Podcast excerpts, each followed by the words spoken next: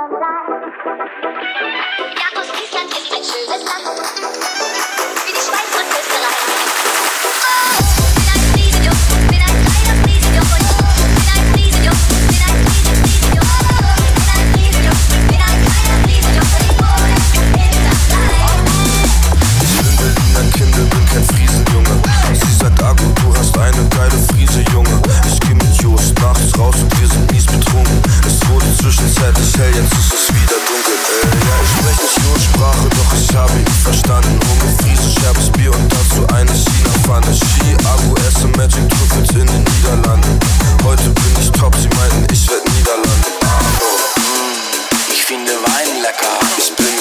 Kenner, doch ich bin ein Feinschmecker. Abo.